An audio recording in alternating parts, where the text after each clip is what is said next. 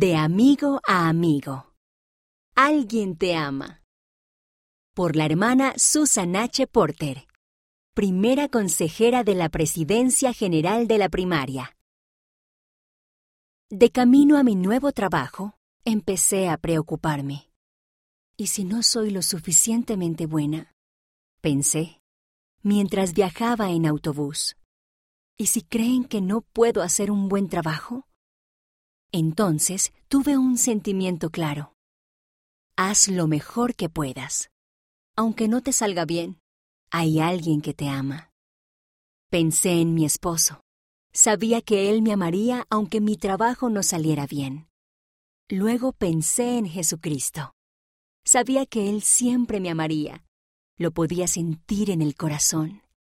Ofrecí una oración sencilla pidiendo al Padre Celestial que me ayudara. Cuando empecé a trabajar, hice lo mejor que pude.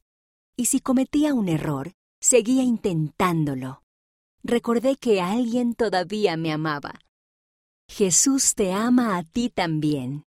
Sabemos que Jesús ama a los niños debido a cómo los trató. Un día, algunos padres llevaron a sus hijos pequeños a ver a Jesús, pero los discípulos dijeron que no debían molestarlo. Jesús no estuvo de acuerdo y les dijo a los padres que permitieran que los niños vinieran a Él.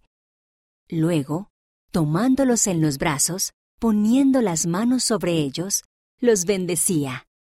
Marcos capítulo 10, versículo 16. Recuerda siempre que Jesús te ama y que el Padre Celestial te ama también.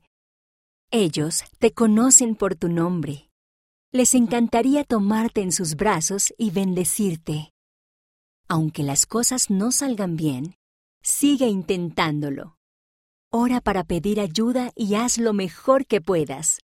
Recuerda que pase lo que pase, hay alguien que siempre te ama.